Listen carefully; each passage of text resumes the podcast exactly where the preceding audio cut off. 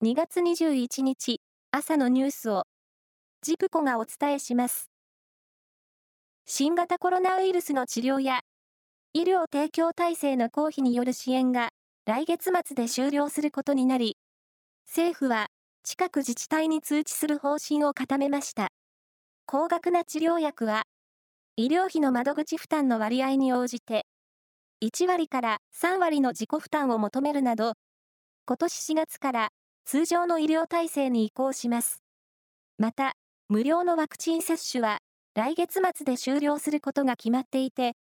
4月以降は65歳以上の高齢者らを対象に、1年に1回実施する定期接種に移行します。客が従業員らに理不尽な要求をするカスタマーハラスメント、いわゆるカスハラの防止策として、東京都が条例を制定する方針を固めたことが分かりました。カスハラをめぐる条例が制定されれば全国で初めてです。罰則のない理念条例とする方向で検討していて、2024年度内に条例案を都議会に提出することを目指します。青森県は、県内の小学校と中学校で提供する給食を、今年10月から無償にする方針を決めました。県によりますと、都道府県単位で一律無償化に取り組むのは全国で初めてとなります。2024年度当初予算案に関連経費およそ20億円を盛り込みました。今年の夏、6月から8月にかけては、地球温暖化に加え、南米ペルー沖の海面水温が上がるエルニーニョ現象の影響で、全国的に気温が高くなり、猛暑日が増える見通しです。気象庁が明らかにしたもので、担当者は、4月頃から暑くなる可能性があり、十分な熱中症対策をしてほしいと、呼びかけています。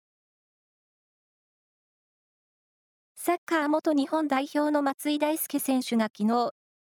現役引退を発表しました。2010年のワールドカップ南アフリカ大会では、ベスト16入りに貢献するなど、日本代表では31試合1得点でした。また、フランスのクラブなど、ヨーロッパでも活躍しました。サッカーの ACL アジアチャンピオンズリーグの東地区の決勝トーナメント1回戦で、J1 の川崎フロンターレは、中国の3頭に敗れて、準々決勝進出を逃しました。フロンターレは、今月13日に行われた、アウェーでの第1戦は3対2で勝ちましたが、昨日のホームでの第2戦は2対4で敗れ、2試合の合計で5対6と逆転を許し、敗退しました。3頭は来月、J1 の横浜 F・ マリノスとタイのバンコクユナイテッドの勝者と準々決勝で対戦します。以上です。